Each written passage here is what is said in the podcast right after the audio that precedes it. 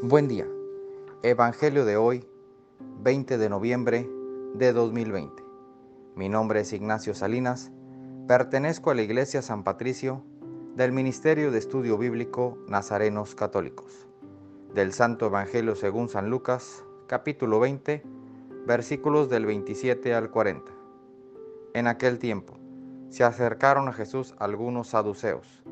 Como los saduceos niegan la resurrección de los muertos, le preguntaron, Maestro, Moisés nos dejó escrito que si alguno tiene un hermano casado que muere sin haber tenido hijos, se case con la viuda para dar descendencia a su hermano.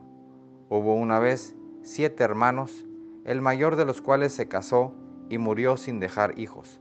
El segundo, el tercero y los demás, hasta el séptimo, tomaron por esposa a la viuda y todos murieron sin dejar sucesión. Por fin murió también la viuda.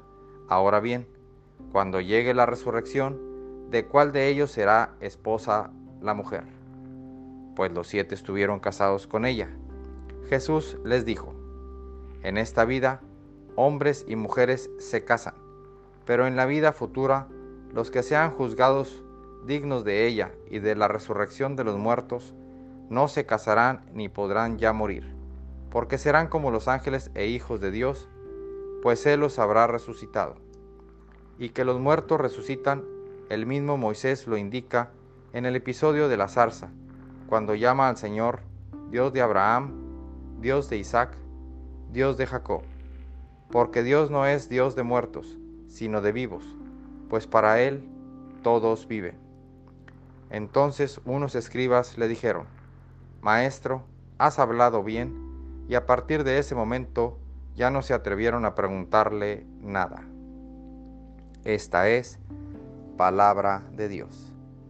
Gloria a ti, Señor Jesús. Reflexionemos. Jesús es el Dios de vivos, no de muertos. Para Él todos viven. Todo en esta vida es pasajero, incluso la vida misma y solo estamos a un paso de estar en el mundo verdadero, donde los ángeles están en la presencia de Dios.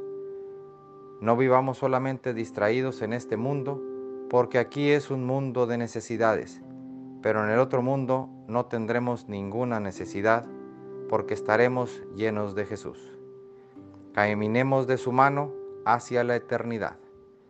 Vivamos intensamente porque Dios nos quiere vivos y felices.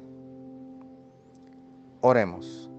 Nada te turbe, nada te espante, todo se pasa. Dios no se muda, la paciencia todo lo alcanza. Quien a Dios tiene, nada le falta, solo Dios basta.